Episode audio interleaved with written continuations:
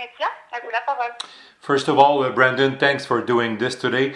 I'm just curious uh, with the situation now. What part of your uh, hockey player's life you miss the most? Uh, it, it's definitely just being around the guys. Um, you know, you, you don't really understand how reliant you are on those social interactions and uh, how much fun you do have around the rink. So that's that's definitely the part you miss most. I mean, obviously, we'd love to be working and playing like the rest of the world, but just the uh, I don't know. I guess the, the boredom and the loneliness, not uh, not being able to interact with a lot of people, I think is, is the part you miss the most. Uh, second one, Brandon. Uh, with one year left uh, at your present contract, the next one could be the most important of your career. Did you already think what what will be the best for Brendan Gallagher? I mean, of course, I think that's uh, that's what you have to do.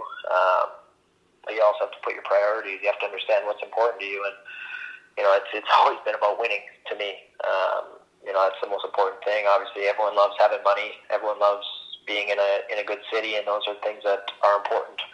Um, but you know, you, you have to understand what's the most important, and to me, that's winning. And when you're when you're in a position where you're able to decide these things, those are the decisions you're going to make. And um, that's that's something that obviously I haven't put a, a ton of thought in during the year. I was just playing. Um, now that there's a little bit more uncertainty and I don't really know if if you're coming back or if the next time you're playing it's going to be the last year of your contract or what. So it's, uh, these are decisions that at some point I'll have to make. But um, you know, it's really about just having priorities and, and you know what's important to you. And and to me, it's it's always been about uh, you know being a winner. Thanks for answering, Brendan. No problem. Thank you. La prochaine question est de Guillaume Lefrançois de la presse. À vous la parole.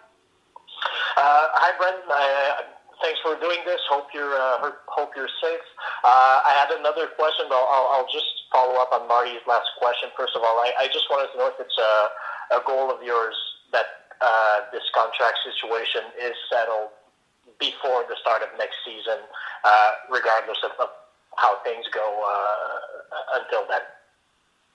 Uh, you know what? That's not not a, the biggest worry of mine or the biggest concern. Um, you know, it'd be great great. Obviously, you know, it's one less thing that you have to worry about. But uh, you know, I've always been pretty good at, at blocking out things that are uh, unnecessary stress, and that that's probably one of them. So if it's able to get settled in the summer, um, you know, fantastic.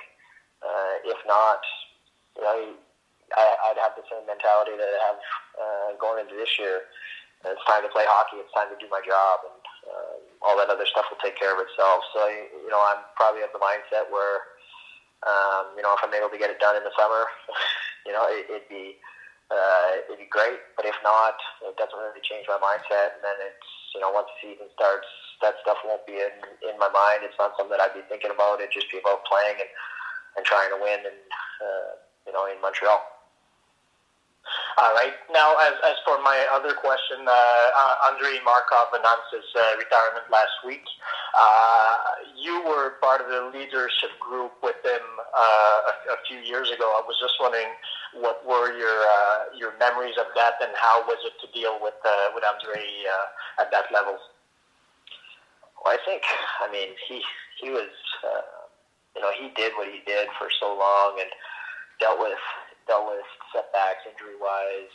Um, and he was the man that he was and the person that he was because of what he went through early on in his career. He was he was someone who had to work and push for every opportunity he was given, and he never really forgot about that. It, it stuck with him in his personality. I think uh, you know you guys obviously know when you were dealing with him uh, to the media, he wouldn't give you much. He wouldn't say much. He was more of a you know show me what you can do rather than what you can say. It wasn't something that he he believed in a ton. Um, when he did stand up and he did say something, it had that much it, that much more meaning.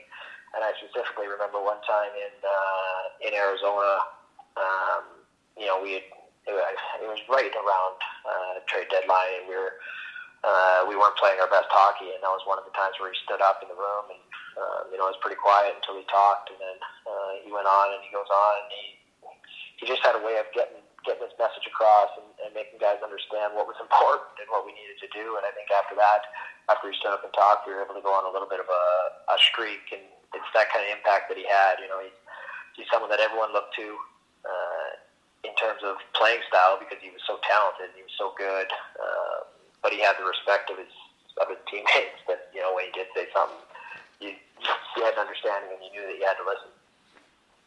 All right, thanks, uh, and thanks for doing this.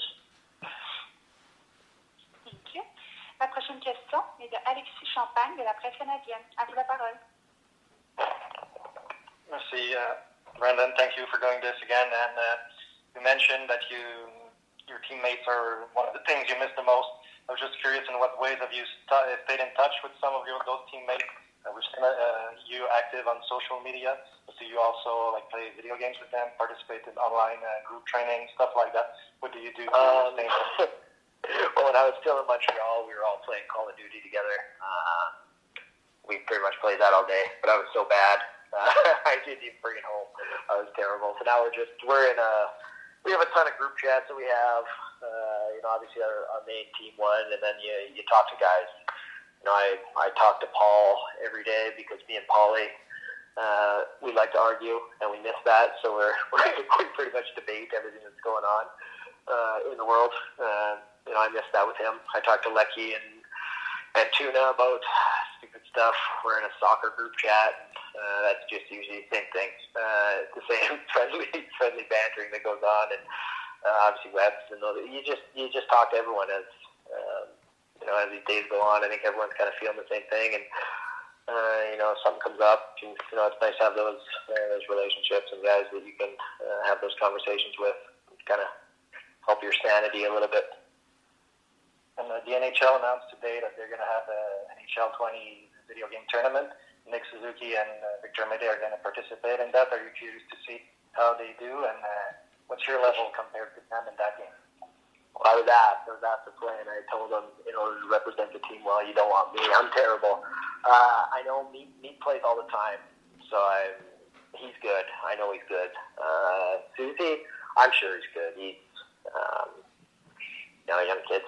They play all the time, right? So he's, he'll probably represent us well. They better win. Thank you, Brandon. Stay safe. No problem. Thank you. La prochaine question est de Jean-François Chaumont du Journal de Montréal. À vous la parole. Hi, Brendan. Uh, first of all, I hope you're doing fine. I know you've been talking about your contract with uh, Martin McGuire and Guillaume Lefrançois, but I'd just like to know, um, Montreal this year might have been missing the playoff for a third time in a row, and you said that for you it will be really big to be part of a winning team. Uh, do you believe it can be the case in Montreal in the future? I definitely believe that. Um, you know, I've I've been optimistic going to every single year. you know, obviously the last uh, couple few years hasn't worked out, so it's you know it's one of those things where um, you know I have a ton of belief in, in obviously what Burge is doing with his team. Um, you know, it, it's players like Susie who can step in this year and you can see the impact and you can see the potential. Those are the those are the types of guys that uh, you understand are going to help you achieve what you want to achieve. Um, but certainly, certainly making the playoffs is, is incredibly important to me. So it's it's uh, it's hard to imagine uh, a situation where where you're not competing for the Stanley Cup uh, year after year, and it's frustrating as a player to deal with. So that is, um, you know, obviously it's just important to me. It's important to every single player. You know, you, you want a locker room full of guys that that obviously put that uh, you know importance on a winning culture. Last time, Brendan, you signed a long-term deal, six years with the Canadiens.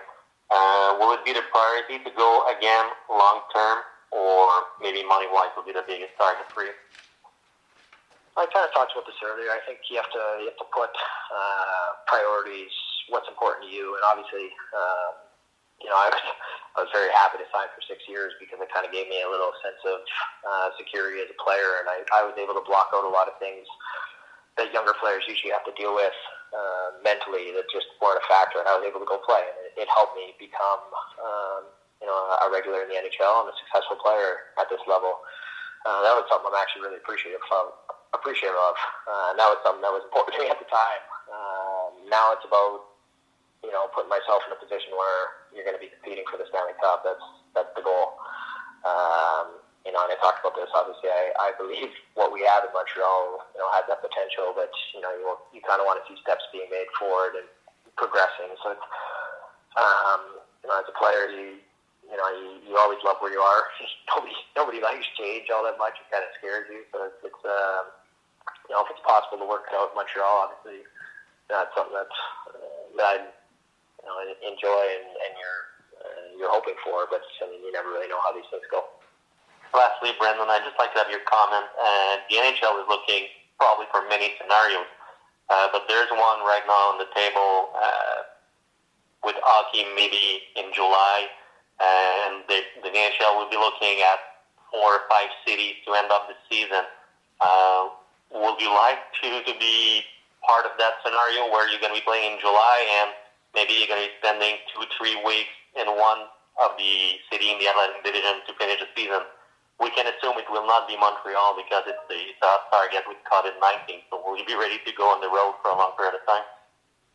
Well, this is something that, uh, you know, for this to happen, you know, any, any hockey being played after uh, July 1st, I believe, has to be approved by the Players Association. And this, uh, I guess, rumor or whatever was put out there, it, it has nothing to do with that. So these are, this is the scenario that, uh, you know, I, I'm assuming it came from the owners, and it's something that they would they would prefer. Um, our side hasn't really talked about it, so there's really no there's no uh, uh, substance to that at the moment. But I mean, for us right now, you know, I, it, it always comes back to the same thing. It's about winning, and uh, you know, if it's going to interfere with our our ability to prepare for next year, where we have a chance, it's it's something that you know, I'd, I'd rather continue my training and continue to do all that. If it's a situation where, where I don't know, maybe maybe you see these, um, you know, these scenarios where you have a chance to play and they, they expand the playoff bracket, obviously you're going to be all for it. So it's,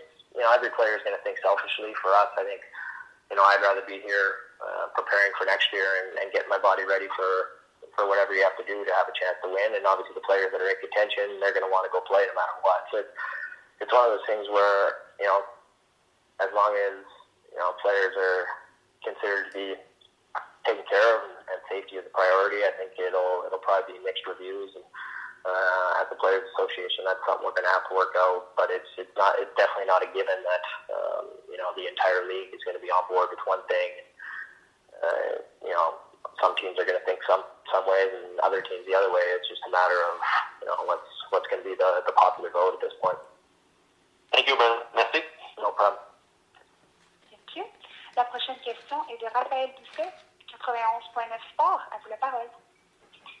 Hi, Brendan. Thanks for your time. Um, I saw your videos on Twitter and all this. Um, I have a question. Are you feeling good? I'm feeling good. I'm a little bored. That's why the videos are out there, but I'm uh, I'm all good. Was it always uh, in your DNA to imitate people? Do you like that? uh, I don't know. I, I I like to give everything a little bit of a try. I don't know if I'm doing all that good of a job, but I've probably had fun with it. I think the guys have too. The guys like making fun of me, which I'm never against. Thanks, Brendan.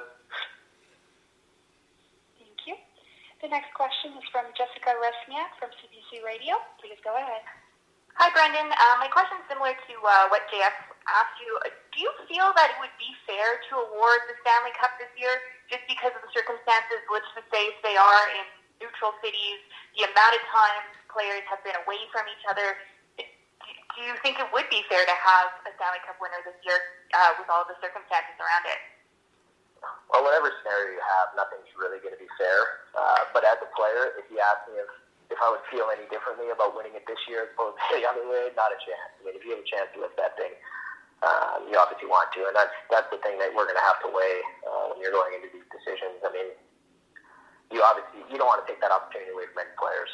Um, you know, regardless if it's you or if it's someone else, you want everyone to have that chance to win this Stanley Cup because they've they've earned that. And, uh, you never want to take that opportunity away from them. So it's it, you know it's uh, something that is is very important to a lot of guys, or you know, hopefully important to the entire league. It's something that we put a lot on the line for and we work hard for. So it's uh, you know it's definitely a priority.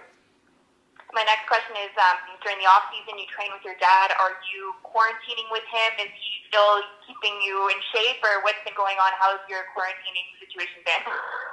Well, I'm, I'm staying at my own place, but uh, they're the only people I see, so I don't see any friends or uh, anything like that. Uh, I go over there and you know I have dinner. So we're allowed to go. We can go work out. I can feel like uh, when I'm at the gym, we can be safe. So I've been able to go into his facility there, and uh, the two of us have been putting in quite a bit of work. So it's um, you know if we do get in a situation where you are, uh, you know, hope to come back and play. If it's short warning, I feel like I'll be prepared. So that's that's not uh, not a concern. Thanks for your time. I appreciate it. Thank you. The next question is from John Lu from TSN. Please go ahead.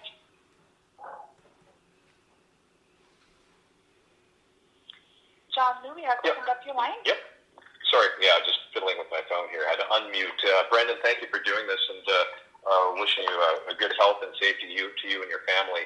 Um, uh, just to, because you mentioned that you're in uh, frequent con- conversations with your teammates, when, how much has the uh, subject of, I guess, the, the, the ease of transmission of the virus become a talking point or a point of concern with you and your teammates when you consider like the the Senators had, I think it was five cases within their entourage, and just by the nature of hockey, there is no social distancing. It's all contact. There's a lot of droplets, if you will, uh, floating around in the air at all places of the uh, of the ice surface.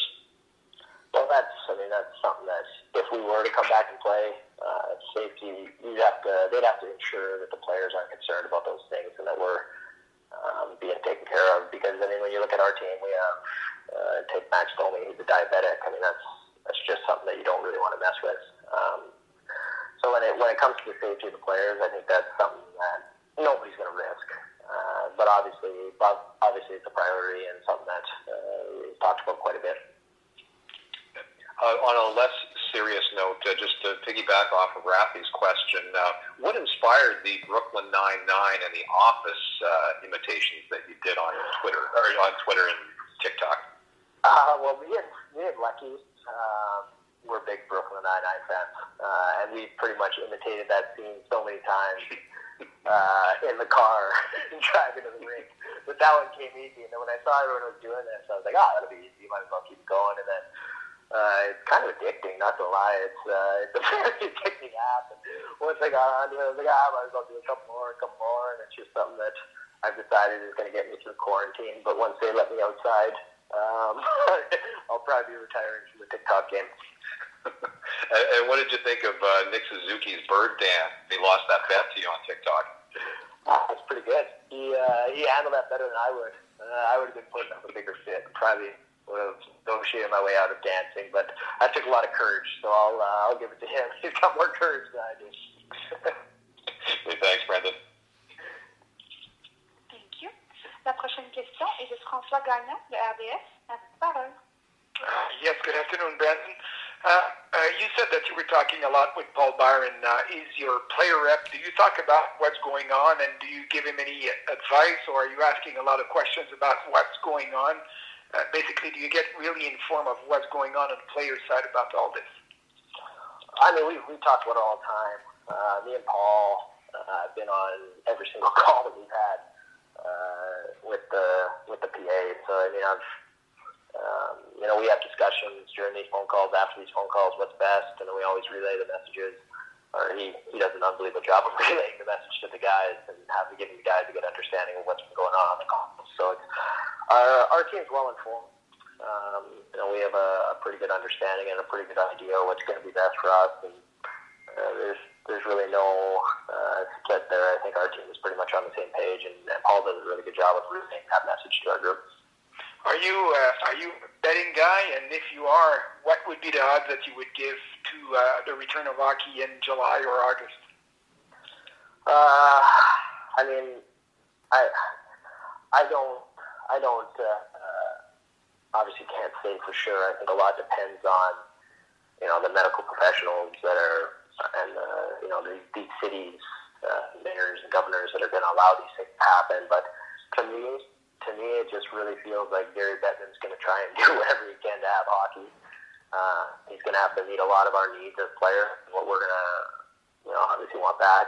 Um, but if I had to guess, I think there'll be some form of uh, Stanley Cup playoffs. I don't know how it's going to be or where it's going to happen. I think probably going to have to get creative with the format at this point. Um, but I think if I had a guess, anyways, I'd say at some point I think the Stanley Cup would get rewarded, but that's just that's just a. It's not coming from any uh, any mindful conversations. I think it's all pretty 50-50. Perfect. You able to play golf over there? Uh, when I first got back originally, you could, uh, but those have been closed down. So uh, that that took away my main uh, way of spending my days. So right now it's uh, not a lot going on. I play my dad in crib. I've gotten really good at that. Everyone wants to play me. I'm pretty arrogant about my cribbage skills. Thank you very much. Hey, Gali, Dom Saillant here. If you're still okay, we have another six uh, six questions. Which Yeah. two minutes. You still okay? Perfect. Appreciate Yeah, I your got, I got nothing going on, Dom. Okay, thank you. Appreciate your time. Go ahead, Alexandre. Thank you. The next question is from Arpon Basu from The Athletic. Please go ahead. Hey, Brendan. Hello. Um, okay, how are you? I'm doing okay. I'm glad you already addressed your, your kind of your mental sanity based on the TikTok stuff. So I I'm not going to go there. But um, I just I don't not to kind of harp on the whole contract situation, but it's a pretty unique situation to have a team's entire first line have all their contracts come up in the same year, plus PD, plus Armia, plus there's all sorts of and we've you know we've seen it before, you know, but ten odd years ago, uh, this team had a whole bunch of guys entering a contract here, and, and it seemed to create a distraction of some sort. Are you have you given any thought to to sort of maybe an, an unforeseen side issue coming up if, if, if things aren't able to happen this summer because of whatever the off season is going to look like or what have you that, that everyone sort of enters the season with this sort of kind of unknown hanging over them?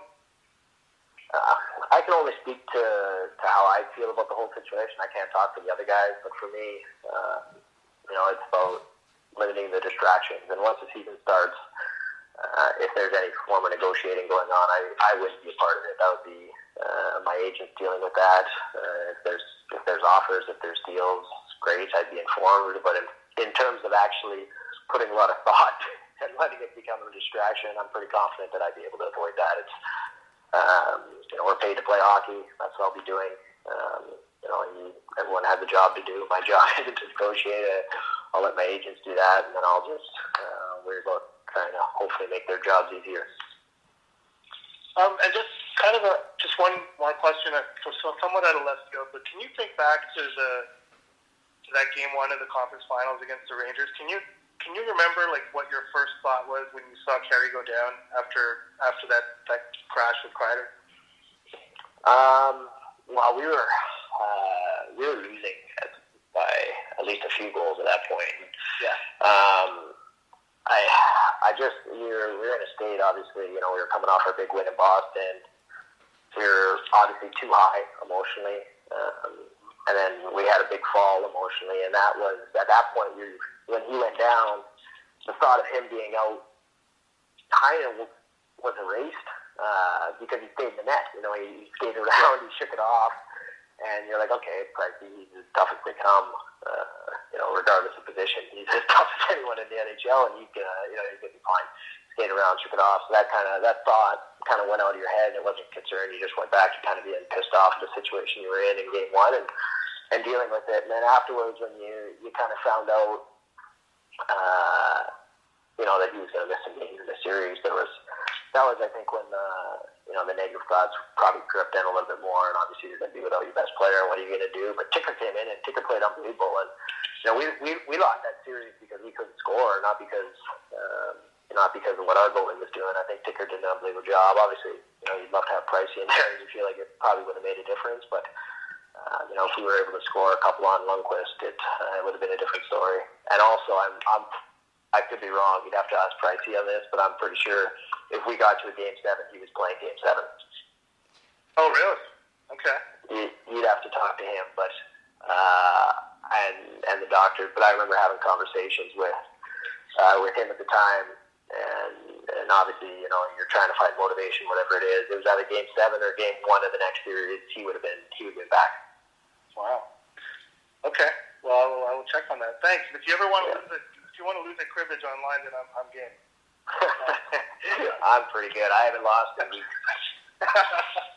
Take care, Brendan. Thank you. Thank you. The next question is from Eric Engels from Sportsnet. Please go ahead. Hey, Brendan, how are you? I'm good. How are you? I'm good. Um, I'm curious. You said winning is the most important thing to you. Uh, I think that's pretty obvious in the way you play. What, in your mind, is the most important thing that needs to happen for the Montreal Canadiens to become a, a Stanley Cup contender quickly? I mean, in, in terms of pieces being added, uh, that's not my job. I mean, that's not what I'm what I'm here to do. I think as a team, uh, as a group, we deal with what we have. And for us, what we have is is a team that showed that we were, you know, we could do it at times, but then we weren't able to be consistent. So as at the locker room, we have to become, you know, more consistent, learn from our mistakes, and make sure that we're not duplicating these mistakes that hurt us all year. So, you know, in terms of things being added to the group, that's not. Uh, you know, that's not my job. That's not something for me to comment on. I think our job is to, you know, like I, like I said, our job is to be players, and uh, we got to do a better job of that. You did say that you love what Mark is kind of doing and what he's building. What do you love about it? Well, you see, I mean, you see, I mean, I'll talk about Susie again. You can see the kind of impact that he has um, when he comes into a team. You know, he might have been our best player on the power play this year. His vision, his poise, and then you see how young he is. And I also remember the year before where he was at in training camp. Uh, and he's a long way from the player that he was this year and the, the strides and the improvements that he made. And you, you know, you take that into account, the, the player's ability to stand areas that they need to improve in, and that's where you see the potential for growth. And, um, you know, that's what excites you as players when you see guys that are obviously supposed to be good players, they put in the work, and then they're able to, to come out and, you know, obviously uh, make those improvements. So, uh, you know, we have we have different players coming through our, uh, I guess, through our pipes, and, and you understand that uh, we haven't seen them. We don't know anything. All we hear is, is what the media and whatever is saying. But you hear a player like Romanov, obviously, you know, this is a this is an area that you know, we could we could use some more bodies, we could use some more competition there, and, and he's a player that might have an opportunity to do that. So it's you know you need to see shows one thing, you need to see it, but I think there is a lot of hope and a lot of optimism there. Thanks, Brendan. No problem. Thank you. La prochaine question est de Chantal Machabée de RDS. À vous parole. Hello, Brendan. Uh, regarding your future contract, uh, do you have any numbers in mind that you talked to your agent about it? Are you looking something uh, similar to Chris Kreider's contract, which was uh, seven, uh, 45.5 million, something in, in, in that area? Uh, in my head, I have I have zero numbers. Uh, I have zero bets. Uh, you know, that's for my agents to do, and they. Mean, I went through this once before. They they find the comparables, they find all those numbers, and um, at some point there's some negotiation that goes on. Uh, obviously, the team will have some numbers. My agents will have numbers for me. Uh, and then it's, it's compromise, it's meet in the middle, and it's, it's basically about, you know, like I said, there's there's a lot of things. Obviously, money's important. I'm not going to sit here and say money's not important. It's an opportunity to to set yourself up for life, and that's you know that's something that everyone dreams of having. Um, but it's not top of my priority list. I think top of my priority list is is being here. I don't I don't want to go through an entire career and um, you know look back with any regret. And I think the the thing that's always the most important to me is having that opportunity. So it's it's really about putting myself in that position. Thank you very much. Thank you. The next question is from Pat Hickey from Montreal Gazette. Please go ahead. Yeah, hi, Brendan. I hope you're feeling well. Uh, most of the questions have been answered. Uh, I saw there were people playing golf in Kelowna. Can you uh, can you get up there? that's about that's about four hours away, and actually there's, there's I know it's uh, there's courses slowly opening up around the Lower Mainland, but there's um, you know there's obviously the the restrictions that are put in, and the you know hopefully you, you can do it and stay safe. So I'm I'm hoping that uh, at some point here my course will open up and I can get out there with uh, you know, you're still only on with your family members and the people that you see, but if you can get out there and at least do some sort of activity, I think it'll be it'll be nice for everyone. Thanks a lot, Brendan. Stay well. You too. Thank you. La prochaine question est de Louis-André Larivière de TVA Sport. À vous la parole. Hi, Brendan. Thanks uh, for doing this very much. Uh, you've been very generous with all your answers, so my questions are very limited. Uh, speaking of negotiations, negotiation. Is there a, a cameo on Brooklyn Nine Nine that's been negotiated before a contract with your agent? I think that'll be my last uh, uh, acting gig for a while. uh, just wondering, um, a day in the life. You got a birthday coming up, and you guys are on this forced break. Is there uh, anything looming? Anything uh, being planned, or is there anything going on with there that you can look forward to? Nothing really. Um, one of my one of my friends here had a birthday uh, a couple days ago, we just went on Zoom and we had a conference birthday call with them. And basically, virtually hung out. So I'm assuming that's what I'll be doing. But one of my me me uh, my little sister and one of my best friends out here all share a birthday, so uh, we can virtually get online and celebrate together. That's pretty nice. Uh, just to, let's finish up on the uh, PA because um, you and Paul much in the loop being reps. Um, you said that uh, most of the stuff being discussed was, you know, the um, from the owners and the management side. Are you guys reacting at all, or just looking at what's being thrown out there and you know waiting and seeing, or is there actually something that you guys are trying to put oh, to return? No, I mean there's there's a lot that we're doing. Um, you know, that's the whole process negotiation. But I think the biggest thing for us is uh, you're trying to avoid all these. Uh, you know, especially for us, we have 700 plus players that we have to worry about. You try to avoid all the unnecessary uh, leaks and that get out there because it just causes confusion and kind of diverts away from what you need to do. So uh, with everything we've been able to do, kind of been able to keep it within us. And uh, we've had a ton of conversations, a ton of votes, and uh, we've made decisions as the things gone on. Um, but there's been leaked proposals all over the place, and uh, you know those are things that there's there's obviously ideas that are things that have been talked about, but a lot of them don't come with a lot of substance at the moment because there's uh, I mean there's just so much that has to be has to be uh, talked about and dealt with at the moment. Is there a reason for optimism, though, with everything that's being suggested? Do you guys think that it's reasonable to a certain extent where you can look forward to uh, those conditions possibly coming back sooner than later? Yeah, I mean, I, like I said, I mean, if I uh, I'm a pretty optimistic guy. Uh, I think there's there's definitely a way that it can be done, uh, but there's a lot that still has to be taken care of. So it, it's a lot of it's outside of control. A lot of it is uh, you know what medical professionals say and what the scientists are saying uh, what the mayors and the governors are all saying and if it's even allowed. So it's, a lot of it's outside your control. I think you just want to have a plan if, if it is possible to be able to go through and, and get the go ahead to make it happen. But um, I will say this: I think I, I think I, I know I know Gary Bettman is very motivated to play these games, so I think there's there's probably some some form of uh, I guess solution to this problem. Thank you very much. No problem. Thank you. And our last question is from Josh Harper from the Canadian Press. Please go ahead. Hey, Brendan. Uh, thanks for doing this. I'm just wondering, did you go to the in 2010 when you were picked with your family? Uh, no, I stayed home. Uh, okay. Stayed home. Watched, I watched the draft. I was watching with my mom. Uh, and around the fifth round, they actually stopped showing the picks on NHL Network, so I found out through a phone call. But I okay. wasn't, sure if I was, wasn't sure if I was getting drafted. Uh, so didn't want to go and not get drafted. That would have been a terrible feeling. yeah, no, fair enough. All right. Well, let's move on. Finally, um, how close do you guys pay attention to news? Um, is it does it kind of get exhausting? Or on it 24/7. I know that uh, Dr. Bonnie Henry has, has become a bit of a rock star. I'm just wondering how close you pay attention to you know to the day-to-day news on this. I mean, I watch I watch the news every single day. It's part of my routine. Actually, I watch all these uh, all the mayors and uh, they give their press press conferences. You know, every province. So it's it's kind of allowed me to check in and see how Quebec's doing. Obviously, they're going through you know, a tough time as anyone in Canada.